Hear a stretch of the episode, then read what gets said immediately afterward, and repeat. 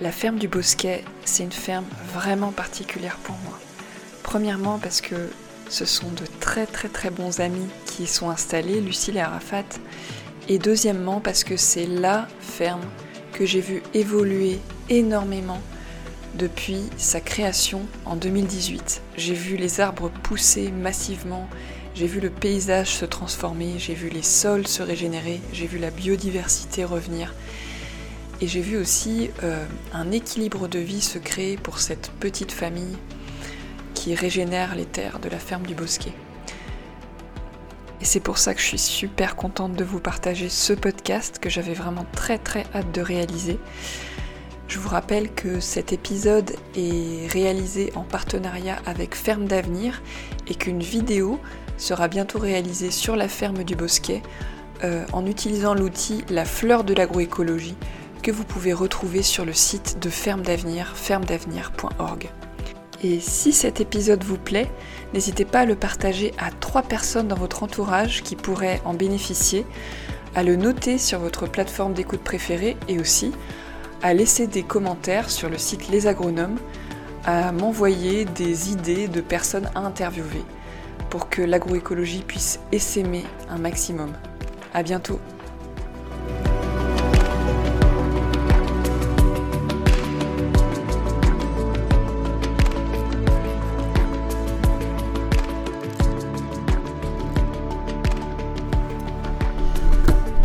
Bienvenue dans le podcast de l'école d'agroécologie voyageuse. Donc, je suis super contente d'être avec Lucille et Arafat de la ferme du Bosquet. Donc je suis super contente d'être avec vous parce que avant d'être des paysans, vous êtes mes amis. Et du coup, ça faisait très longtemps que je voulais faire un podcast avec vous pour euh, vraiment que vous puissiez partager votre vision de l'agroécologie et votre cheminement en tant que paysan. Vous vous êtes rencontrés en Malaisie alors que Lucille, tu faisais du woofing sur la ferme d'Arafat. Vous partez voyager en Amérique du Sud pour apprendre le maraîchage avec le projet de vous installer. Et en 2018, vous arrivez en Gironde, donc euh, chez euh, près de, là où habite euh, ta maman, Lucille, à l'embouchure de la Garonne, sur une prairie de 3 hectares fauchée tous les ans et qui n'avait pas connu les animaux depuis bien longtemps. vous me corrigerez si je me trompe. Mhm. Peu à peu, des jardins se dessinent accueillant des dizaines de variétés de légumes différents.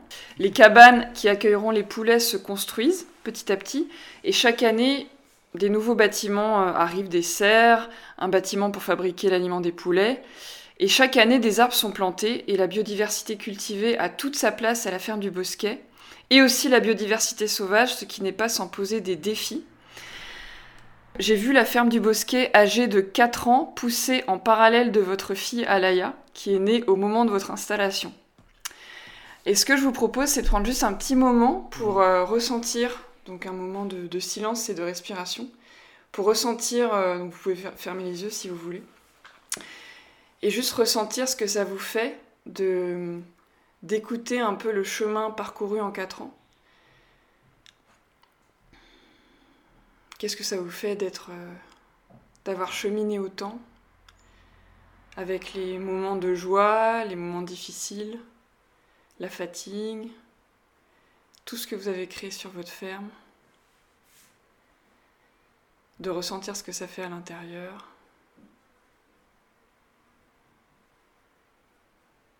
D'être là euh, en juillet 2022 à la ferme du Bosquet et tout ce qu'elle euh, tout ce qu'elle fait vibrer autour, tout ce qu'elle produit, tout ce vivant. Et peut-être euh, si l'un d'entre vous a envie de partager euh, quelque chose suite à cette petite introduction, un message, euh, une première chose à partager pour démarrer ce podcast. merci beaucoup Pauline, ça fait plaisir de, bah, finalement de, réentendre un petit peu notre parcours euh, vu par tes, yeux et ce que tu as, pu voir. Et, euh, et c'est vrai que en fait, euh, c'est passé très vite ces quatre années et, c'était assez intense. Mais on est, enfin moi en tout cas, je, suis vraiment très très heureuse de, ce qu'on a pu mettre en place sur la ferme et, et, et, voilà, ça continue et on est, En tout cas, on a, on a très envie de continuer dans cette voie. Ça fait, ça fait plaisir aussi des fois de prendre un peu de recul, parce que des Mm. fois on a un peu la tête dans le, dans le guidon et on se rend pas toujours compte de, de ce qu'on a fait. Donc euh, de temps en temps, quand quelqu'un nous, nous en parle, ça fait, ça fait du bien. Voilà. Eh ben, pour, pour moi, c'est. Ouais, je- je- pour moi, c'est, c'est- on est en cours pour, pour, pour faire ce qu'on veut faire sur ce terrain-là. Et pour moi, c'est toujours euh, un chemin pour, pour apprendre pour moi, parce que moi, je viens de, de, de, pays différents qu'ici. On n'a pas de saison, etc. Donc, euh, ces quatre ans, c'était une bonne euh, courbe d'apprentissage. Il y a eu plusieurs échecs. En tout cas, en gros, on, on, on se sentait très très bien. Et moi, je suis très contente de, de continuer de faire ça. J'ai un petit jeu qui s'appelle l'anti-sava. C'est une petite question brise-glace. Et donc je vous propose d'en tirer chacun une et de répondre si vous avez envie, c'est pas obligatoire, Mm. à la question. Si je te dis famille, quels sont les trois mots qui te viennent à l'esprit? Explique-les-moi. Alors, famille, pour moi, le premier mot, ça serait soudé. Parce que euh, c'est vraiment les gens qui sont très proches euh, de nous et c'est c'est super important de pouvoir euh, compter l'un sur l'autre. Euh, famille, ça peut être aussi euh, difficile parfois, parce que justement on vit tout le temps avec eux, donc, euh, il faut faire des, parfois des, compromis. Et, famille, pour moi, c'est aussi futur, futur parce qu'on est, on a des projets ensemble et on, imagine toujours notre futur ensemble, quoi. Tous les projets qu'on fait. Voilà. Merci. Ce qui me vient à l'esprit. Merci Lucie. Euh, pour moi, c'est quel est le métier le plus farfelu que tu as déjà voulu faire? Euh, Farfelu, qu'est-ce que ça veut dire? Étrange, Étrange. Un peu fou un quoi. peu fou, ouais. Genre moi j'ai voulu être clown et fromagère. Moi, j'aimerais être euh, un professionnel euh, snooker player, mais il y a un moment de ma vie que j'ai vraiment dedans et je voulais être euh, professionnel, mais j'arrive pas. Et alors, euh, pourquoi être devenu paysan? Ben, c'est une bonne question parce qu'au départ, euh, on n'est pas issu du monde agricole. Et moi, par exemple, mes parents sont infirmiers, donc euh, rien à voir. Et... Mais très vite, même, je me rappelle jeune, je- j'étais attirée par, euh, ouais, par toutes les activités extérieures, euh, à la nature, etc. Et, après, j'ai vite compris que euh, produire sa nourriture, c'était quand même euh, un peu la base de la vie. Et, c'est vraiment en allant voir des fermes par curiosité que, enfin, moi ça m'a vraiment plu d'être à l'extérieur de, pouvoir voir des plantes pousser enfin voir un peu la magie du vivant quoi en fait et, et je trouve qu'être paysan ben, on est vraiment en contact avec, avec cette, cette vie euh, Mm. cette vie quoi et, euh, et après avoir travaillé un peu en bureau j'ai enfin, je- j'ai vite vu euh, quand j'ai commencé à, à faire un peu de maraîchage j'ai vu que c'était vraiment ce que j'aimais c'est venu un peu naturellement. Donc c'était super. Oui, pourquoi, pourquoi être paysan? De- Avant, j'étais un informaticien et je, je trouve que c'est.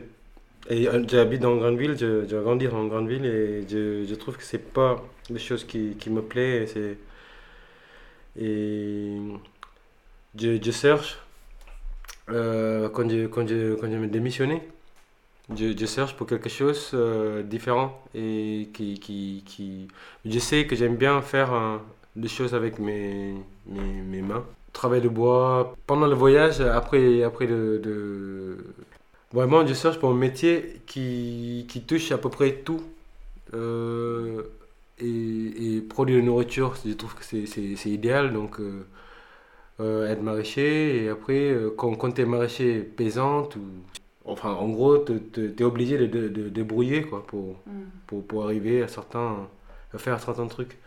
Et cette côté-là, ça me plaît. Mais après aussi, les paysans aussi, ça me permet de, de, de trouver ma place dans le, dans le système de, de, nature qui, qui pour moi, c'est, c'est très important. euh, trouver ma place dans, dans le système naturel. Dans, le vivant. Oui, dans, dans, le vivant. Comme on a toujours parlé, enfin, avec le CIL, on veut avoir des familles, etc. Donc j'ai dit c'est ça, ça va être un lieu chouette pour euh, faire grandir notre enfant ou, ou nos enfants. C'est mon motivation d'être paysan et ça, c'est... Du coup, ce que j'ai compris, Arafat, c'est que ce Oui. qui te plaît le plus, c'est c'est les- c'est un peu de que ce soit un terrain d'apprentissage en permanence. Oui. Et du coup, j'avais envie de vous demander euh, qu'est-ce qui qu'est-ce qui vous nourrit le plus au quotidien dans la ferme? Quelles sont les activités où vous vous sentez, vous vous dites vraiment justement, je suis à ma place? Tu veux commencer? Alors moi j'adore euh, faire les semis déjà et voir vraiment euh, bah, une graine germer et puis la planter et puis pouvoir récolter. Enfin voilà j'aime beaucoup euh, euh, bah, voir tout ce cycle, euh, du- le cycle de la plante. Et euh, j'aime beaucoup aussi euh, bah, par exemple mettre du foin sur les planches parce que je me dis bon bah là je couvre le sol, je suis contente, c'est comme Mhm. si je m'occupais de lui. Et après, de voir sous le foin toute la vie qu'il y a dessous, euh, ça, je, Mm. je suis super euh, satisfaite, super contente. Et puis, j'adore en fait euh, bah, laisser, euh, laisser aussi un petit peu la, la biodiversité, euh, enfin laisser une place en tout cas pour euh, la faune et la flore euh, sauvage, même si c'est pas partout. Mais j'aime beaucoup voir en fait la, la, la faune et la flore sauvage sur la, la ferme. Ça, ça me, Mm. ça me plaît beaucoup, de plus en Ouais. plus. Voilà. Oui, pas, pas pareil pour moi, je, je, je peux partager cet euh, ce sentiment euh, de, Lucille, parce que moi, ça me plaît vraiment de, voir euh, comment, on- sème, comment on plante euh, les arbres, surtout parce que les arbres, c'est un truc qui, prend un peu de temps et de, pousser, mais quand tu vois que au bout de 3 ans, 4 ans, et bientôt on va voir le résultat de ce qu'on a fait, c'est... Enfin, c'est pas résultat, résultat, mais on, voit quand même de l'évolution de, de cette lieu-là que, que quand on arrivé ici, c'est une prairie, il n'y avait rien, et maintenant il y a plein des arbres, etc. Mais on va continuer de planter, et on voit plus et plus de, de, de, faune euh, qui, qui vient de s'installer à la ferme, et ça me rappelle mon, idée de départ de, de paysan, si tu veux, de, de, d'être euh, là pour, euh, pour, pour un système plus, qui est beaucoup Ouais. plus grand que moi, que, que, que tout, quoi. Et pour, pour ça, je suis content. Et après, euh, quand on a des problèmes, euh, quand on a réussi à trouver les solutions, au final, on dit que ben voilà, on est capable de, de, de trouver cette solution-là et de, de, de construire, de fabriquer les choses qui, qui est adaptées pour, pour sauver le problème. Pour moi, c'est un plaisir, quoi. Alors merci, merci beaucoup pour ces réponses. Du coup, Lucille, tu partageais que la biodiversité euh, revient. Enfin, tu vois, de la- tu, vois, tu vois plus de faune, de flore euh, qui arrivent sur la ferme. Est-ce que tu peux donner des exemples de choses que tu fais, que vous faites, Mm. pour que, pour que cette biodiversité soit là? Et que ce soit biodiversité sauvage ou cultivée En fait, comment, comment euh, vous catalysez vous, vous êtes un peu des jardiniers euh, du vivant? Enfin, vous vous considérez comme catalyseur de la vie sur votre ferme, en fait. Et du coup, qu'est-ce que vous faites et quels sont les résultats que vous voyez? Ben alors déjà, la première année, on a, on a planté une haie, donc euh, tout autour de la ferme. Et on a planté des arbres aussi euh, dans le parcours euh, des poulets.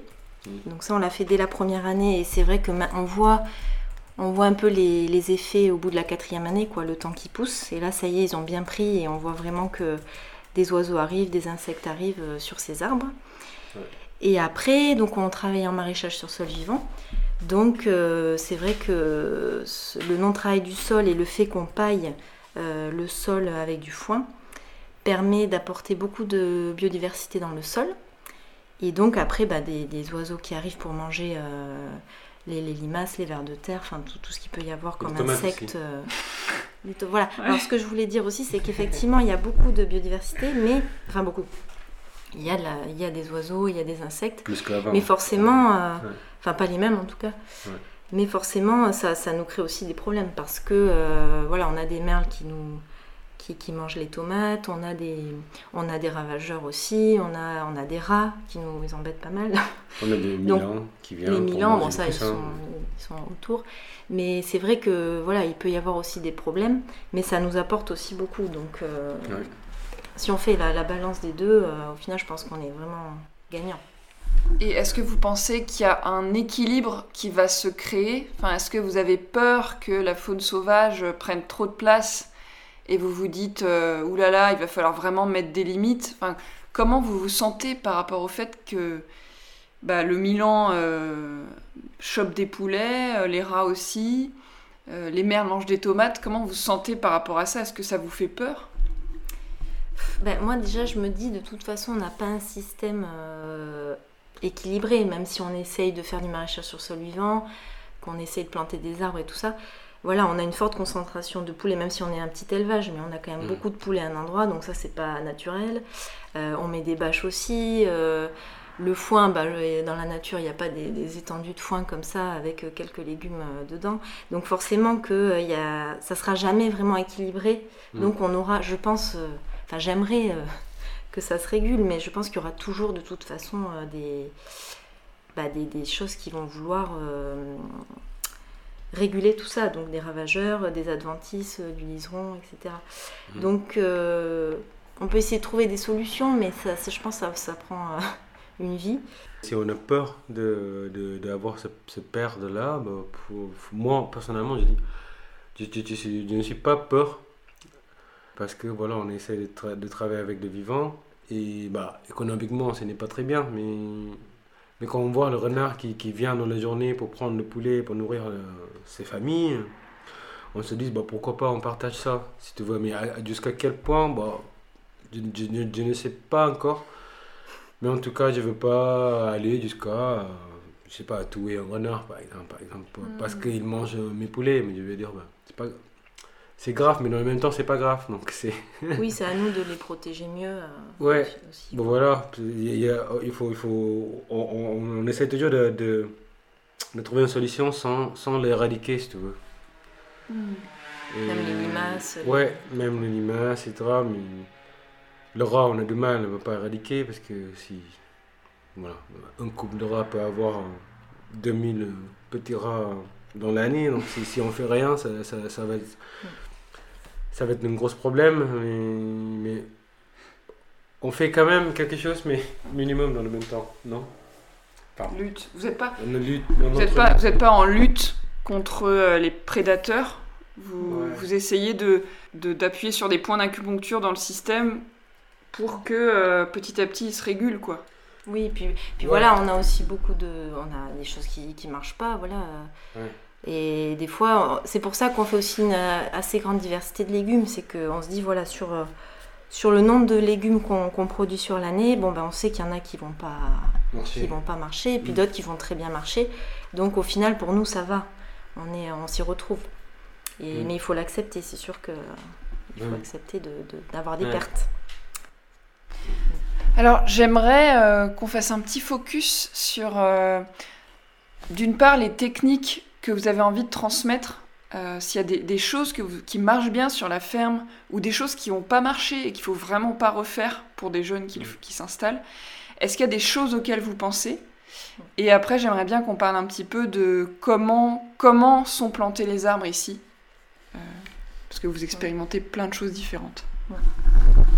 Alors oui, juste un truc euh, qu'il faut pas faire, mais ça c'est une erreur un peu de qu'on a fait nous euh, la deuxième année, c'est parce qu'on utilise donc notre fumier de poulet qu'on composte. Donc la deuxième année, on a pu utiliser notre premier euh, compost de fumier de poulet pour mettre sur nos planches de culture et en fait on en a beaucoup trop mis. En pensant encore c'est bien composté, super, on l'a pas du tout analysé ni rien. Donc on en a mis beaucoup et du coup depuis on a pas mal de problèmes de liserons, euh, d'insectes en fait qui, viennent parce que les plantes sont trop riches. Euh. Mm. Et donc ça c'est vraiment une erreur euh, assez pénible parce qu'en fait ça se répercute, ça se répercute sur quelques années. Mm. Donc voilà, ça ça a été un peu notre grosse erreur et du coup maintenant on fait vraiment, on en met avec parcimonie. Et c'est un peu l'inconvénient du, bah, d'utiliser son fumier, c'est que c'est pas comme des engrais dans des sacs où voilà, on, on calcule exactement la dose qu'il faut. Là, c'est un petit peu au, au feeling des fois et on essaye de voir les plantes bioindicatrices, on essaye de voir comment poussent nos légumes pour, pour voir ce qui peut manquer ou, ce qu'il y a trop quoi. Mais euh, voilà, ça c'est pas évident. Euh, tu la première année, on avait, on avait aussi allé chercher de, de, euh, fumée de, de vache. Mm. Tu t'en souviens Mm. On a passé une, jour- une journée euh, bien pour tout, tout, ramener, mais euh, en fait, c'était plein de. Bah, Il y avait des bouts de liseron dedans. il y a- oui, il y, avait, il y avait plein de bouts de liseron dedans, et nous, euh, on a mis ça sur les planches, et bah, finalement, on est envahi par le liseron, et bah, Mm. mais voilà, c'est c'est- c'est une erreur comme ça qui, qui, qui- on, on essaie de pas reproduire. Après, il y a aussi. Du coup, les étudiants de l'école d'agroécologie voyageuse s'en donnent à cœur joie Bah, pour le désherbage. ils vont plus venir là. si- si on parle Après, on a, on a aussi, ensuite de ce problème-là, on a beaucoup de liserons, et euh, il y a un moment, on, a, on, est, on, est, on est assez pressé pour enlever tous ces liserons-là, si je m'en souviens bien. hein.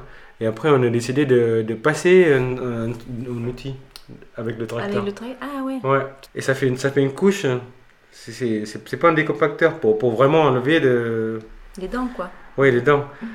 Et bah, c'était une gros, grosse erreur parce que ce sur parcelle-là, on voit que c'est. De- de- de- ce n'est pas très bien le sol parce que, le, le sol, parce que ça, ça, ça crée une couche très compacte en bas. Mais le topsoil, c'est que euh, 10 ou 15 cm qui était souple. Enfin, pour, pour notre valeur de, de, de, de tra- de travail, euh, moi je regrette ça, de, de passer cet outil. Et il va mieux de, de, de, de prendre les choses très euh, lentement, quoi. Même si c'est long, c'est long, tant pis. Et de, de vraiment croire de, de, de ce que tu veux faire. Mm. C'est-à-dire, euh, si tu, si tu dis que tu ne tu, tu, tu vas pas travailler le sol, Mm. il faut pas travailler quoi, le sol. Tu, fais Mm. comme tu veux, euh, quand tu peux. Et, Parce que vous êtes, vous êtes en maraîchage sur sol vivant. ouais. Euh, Est-ce que vous pouvez expliquer un peu euh, ce que vous avez testé en maraîchage sur sol vivant, ce qui a marché, ce que vous avez euh, peut-être vous avez vous êtes parti sur d'autres choses? Mm. Comment, enfin, quelle est, quelle est votre expérience Et aujourd'hui, euh, maraîchage sur sol vivant, ça veut dire plein de choses. Ouais, Euh, en- pour l'épisode 50, j'avais interviewé Benoît de la ferme de Cagnol, qui a une manière de faire du maraîchage sur sol vivant, Ouais. en apportant énormément de matière organique, euh, du broyat euh, de l'extérieur. Vous, c'est quoi le maraîchage sur sol vivant pour vous? Mais ouais, justement, euh, j'allais dire qu'on s'est beaucoup inspiré de, de vidéos parce que maintenant, effectivement, il y a beaucoup de vidéos sur Internet, il y a beaucoup de formations. Donc, Mm. on a fait pas mal de formations avant de s'installer et même euh, quand on s'est installé. Donc, on s'est pas mal inspiré de, de ce qu'ont fait d'autres euh, fermes.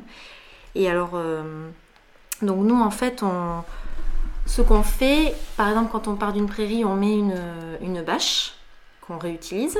Mm. Euh, on la laisse plusieurs mois et puis ensuite on, on enlève la bâche. On, on voit s'il y a un peu encore d'herbe, de chien dent euh, qu'on enlève euh, à la main. Mm. Et puis ensuite on, on met du foin. Alors on peut mettre de l'amendement, quoi, de la poudre de basalte, du fumier, etc. Et ensuite on met le foin et on plante dans le foin. Mm. Mais par exemple quand on fait des semis directs comme les carottes, on met une couche de compost de, du, de la déchetterie, du compost de déchets verts et on sème dans le compost. Donc euh, ça nous permet de ne pas avoir aussi à travailler le sol, même en, en semis de petites graines. Oui. Voilà, mais ça c'est des techniques très connues. Enfin, il y a beaucoup de fermes qui le font et, Mhm. et nous on a vu que ça marchait très bien, donc euh, ben, on continue comme ça. Et, et on a parlé du fait qu'on a beaucoup de liserons, mais il y a aussi beaucoup de zones où Où il n'y a où pas beaucoup d'herbe et où c'est vraiment Carrément. euh, super. Quoi. On n'a Ouais. pas, pas beaucoup de travail après de désherbage. Mm. Voilà. Oui, il y, a- il y a quelques parcelles dans, notre jardin qui, qui étaient assez envahies, mais le reste, la plupart des jardins, ça va. Je, je trouve. que- Et vous avez aussi de la toile tissée. Euh, donc Ouais. pourquoi avoir décidé de- d'en mettre? Parce que vous en aviez beaucoup moins avant, j'ai remarqué. Mm. Oui, alors on en met, là par exemple, on en a mis à l'extérieur pour les légumes d'été. Donc il y a à peu près euh, 600 mètres carrés de toile tissée. Donc on a mis euh, tomates, aubergines, euh, patates douces, courgettes, etc. On n'en met pas sous serre là. Et en fait, on a décidé d'en mettre euh, bah, pour avoir moins de travail de désherbage. Parce qu'en fait, c'est vrai qu'on passe quand même pas mal de Mhm. temps euh, bah, à désherber les, les vivaces. Donc Ouais. euh, chien dent, petit rumex et, et liseron pour nous. Et donc on, a- on s'est dit, voilà, les légumes d'été, ça reste longtemps. Ouais. On a quand même mis une couche de foin sous la toile tissée et le goutte à goutte. Et comme ça, voilà, ça nous permet de... bah là, c'est bon, on n'a pas besoin de, de- de désherber, donc ça nous fait gagner du temps, tout simplement. Mais c'est vrai que dans l'idéal, on aimerait ne pas avoir à en utiliser. Après, c'est des toiles tissées qu'on a depuis le début et qu'on réutilise. euh, bon, effectivement, il faudra les jeter un jour, mais euh, Mm. on essaye de bien les ranger l'hiver pour euh, bien les conserver, quoi. Voilà. Bah, ouais, moi, moi, je vois aussi la MSV, pour, pour moi, c'est vraiment de, de, de cultiver les légumes en, échelle assez économiquement viable et sans, sans, travailler le sol et sans le, sans le compacter aussi. Ben, Je, je sais qu'il y a le maraîcher MSV qui utilisait pas mal de tracteurs. Et nous, dans l'idée que le tracteur pour nous c'est vraiment manutention et même pour mettre le compost, etc., on, passe à la brouette. C'est long et c'est assez physique, mais pour, pour nous, c'est comme ça qu'on voit le- les choses ici. On, voit la différence déjà dans le sol par rapport à la première année et maintenant en quatrième année, il y a, des zones, il y a des parcelles qui, qui, pour moi, c'est super hein, meuble, sans vraiment besoin de passer un outil même. C'est-à-dire euh, culture après culture, on n'a vraiment pas besoin de, passer les gralinettes, etc. On peut euh, euh, planter, récolter, laisser reposer un peu et après euh, replanter directement sans avoir l'intervention. Et moi, pour moi, ça, ça, me va très bien comme ça parce qu'on voit que la préparation des planches, si on, regarde la première année, on, passe 8 heures pour, faire, pour préparer une planche, c'est-à-dire qu'on on grélinette euh, petit à petit, mais maintenant on, fait, je sais pas, l'étape depuis le, le- le débâchage et planter, on peut faire ça dans une matinée, en certaines zones. Mais là, on passe les grélinettes sur les zones où on voit qu'il y a encore les quoi. Voilà, si on est vraiment en veille de tout, vivace, ouais. on passe la grenette pour vraiment enlever toutes les racines le plus possible, parce que sinon, c'est, sinon c'est pas possible. Ou on met la toile tissée avec Ouais. le foin, et là, euh, Mais pour, pour, pour nous aussi, le clé euh, de MSV de notre ferme, c'est c'est vraiment le, le, le sol sera couvert toute l'année. Et aussi, le, on n'arrache pas les, les plants, par exemple, on coupe. Comme ça, on laisse les racines dans, le- dans le sol aussi.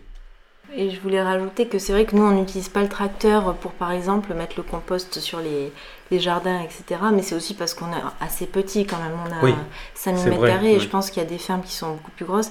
Et, elles ont, elles sont, et c'est très bien d'utiliser le tracteur, euh, sinon Ouais. ça serait pas possible de faire cette surface-là et de pouvoir vivre euh, de son activité de maraîchage. Donc euh, nous, on a aussi les poulets, donc on a deux activités. Mm. Ça nous permet de, bah, d'être moins grand en maraîchage et de, et de pouvoir euh, ne pas trop utiliser le tracteur, même si on l'utilise pour amener tout, euh, Ouais. toutes les choses. On l'utilise pour la manutention. Est-ce que, euh, alors justement, tu as parlé des poulets, Lucille.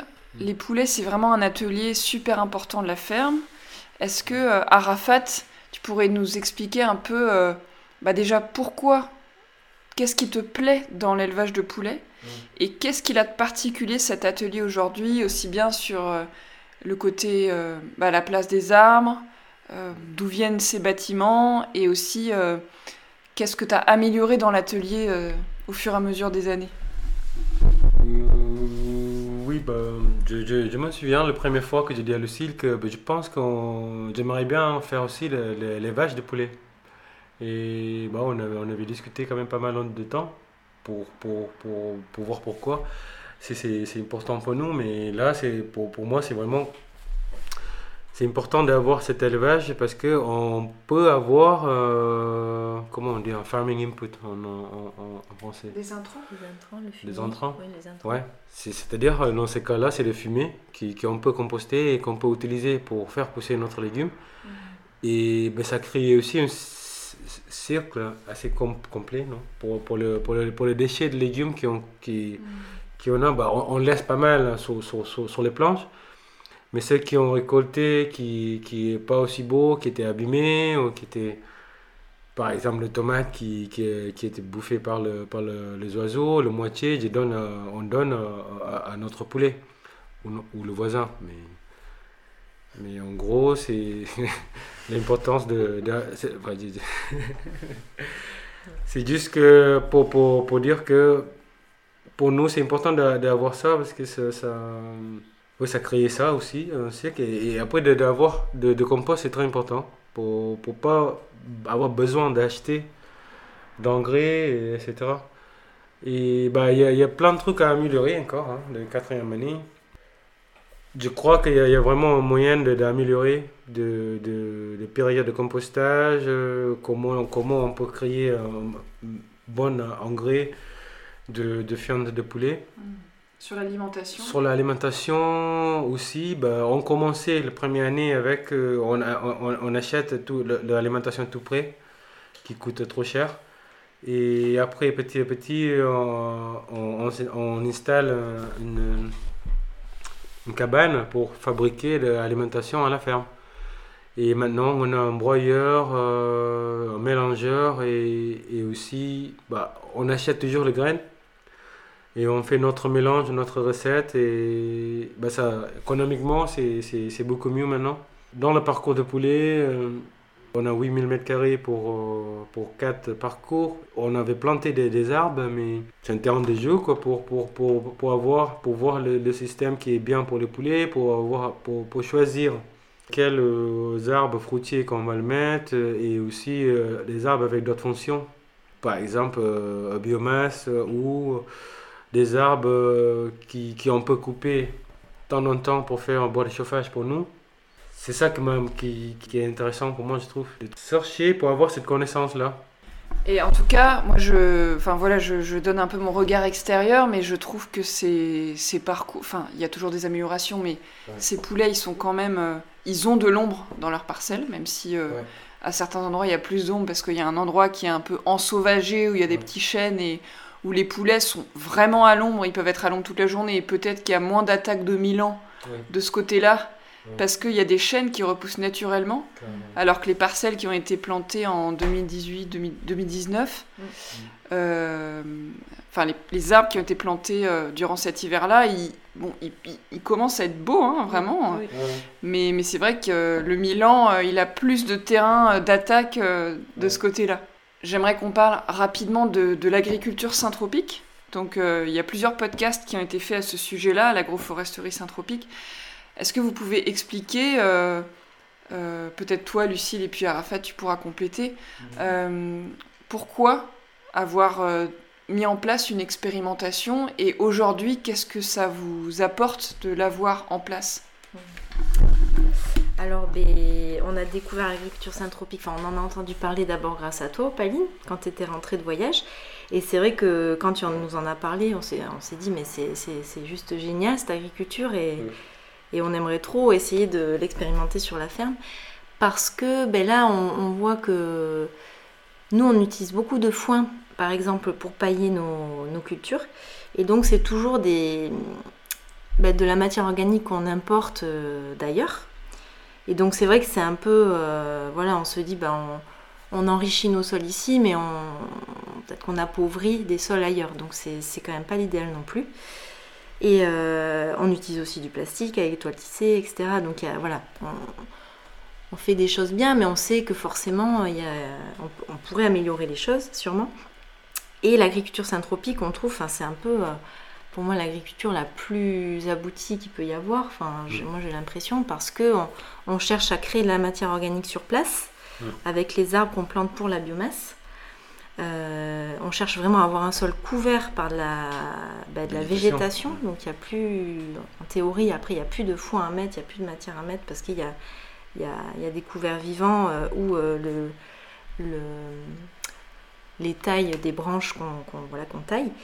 Et puis, c'est cette, euh, cette idée qu'en fait, au bout d'un moment, bon, nous, on est acteurs du, du, processus, mais en gros, la parcelle, on l'accompagne pour aller vers, vers l'abondance. Donc, on a l'impression un peu de faire partie euh, d'un système avec toutes ces successions naturelles. Nous, on est juste là pour tailler, perturber, euh, voilà, un peu désherber, etc. Mais on est plus là pour accompagner. Et du coup, je trouve ça super euh, satisfaisant et on n'est plus là en, destructeur presque et juste en perturbateur et c'est pas du tout la même signification et, je trouve que c'est super de pouvoir dire que l'agriculture peut, peut faire comme euh, dans les successions naturelles donc on cherche à produire la nourriture quand même mais on est vraiment euh, dans un, un système euh, qu'on retrouve dans le vivant dans, le, dans la nature quoi donc pour moi, j'avais vraiment envie de l'expérimenter. Et du coup, comme on a eu la chance de pouvoir faire les formations sur place, Mm. Et donc planter avec euh, un groupe de gens à chaque fois, ben, nous on était super rassurés. On s'est dit voilà, nous on, on pourra la gérer après la parcelle, mais on est accompagnés. euh, il y a des étudiants de l'école qui, qui peuvent venir. Enfin, ça nous a beaucoup rassurés pour pouvoir expérimenter parce que sûrement qu'on l'aurait pas fait tout seul. Ouais. Et euh, par, par rapport au temps qui nous manque, à l'énergie euh, qui nous manque parce qu'on on s'installait juste quoi. Et euh, donc là pour l'instant on a 600 mètres carrés et, et dans l'idéal on aimerait bien agrandir. Mais c'est vrai qu'après il faut pouvoir euh, quand même euh, avoir du temps pour gérer la parcelle. Mhm. Mais en tout cas nous on adore y travailler et puis on, Ouais. On voit que ça pousse bien, que c'est on voit que c'est en bonne santé, que les, les arbres ils sont Ouais. beaux et ça fait vraiment plaisir quoi. Enfin, c'est là où on préfère travailler au final. oui, au final, ouais. Euh, moi, ce que j'aime bien avec ces parcelles, et on, on voit vraiment de, de- pas de- depuis de, de- quand on fait le dessin sur le papier, et maintenant il y a, il y a une parcelle qui, qui a déjà 3 ans, Mm. qu'on voit déjà le, le, le strat, on voit vraiment le, le fonction ce qu'on aimerait bien mis en place, et là on, voit petit à petit. Avant Syntropique, pour moi, j'ai l'idée de, que, arbre, ils ont besoin de place entre un et l'autre pour agrandir, pour agrandir bien. Mais en fait, tout ça avec euh, le Syntropique, ça m'a bouleversé tout ça parce que c'est là, on a, on a planté, je sais pas, vingtaine de variétés pour chaque mètre carré et tout pousse euh, beaucoup mieux que qu'un arbre isolé de chaque 7 mètres, tu vois. La, la nat- la nature euh, me, me surprend toujours tout le temps. Cette parcelle-là, ça me... It challenge my ideas et, et mon perspective de, de, de agroforesterie, si tu veux. Mm. Oui, du coup maintenant on a plus même la- même sur nos parcelles de maraîchage plus classiques. Ah oui, Voilà, maintenant quand on désherbe, il y a des choses qu'on ne fait que couper pour Voilà, laisser sur ouais. place. Il y a des choses Ouais. qu'on enlève vraiment, qu'on arrache parce que c'est trop envahissant.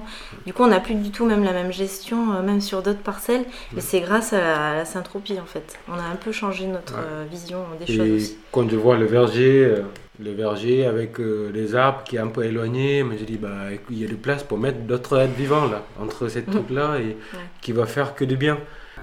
La, la parcelle, elle a deux ans et demi, je pense. Demi, ouais. Ça a été planté, la première a été Ah oui, plantée la en première. février 2020. Donc euh, C'est tout jeune et, euh, et on, est, on est vraiment, on a l'impression d'être dans une forêt. Quand on est dedans, les peupliers font presque 5 mètres de haut, je pense, Ouais. 4-5 mètres de haut. Ouais.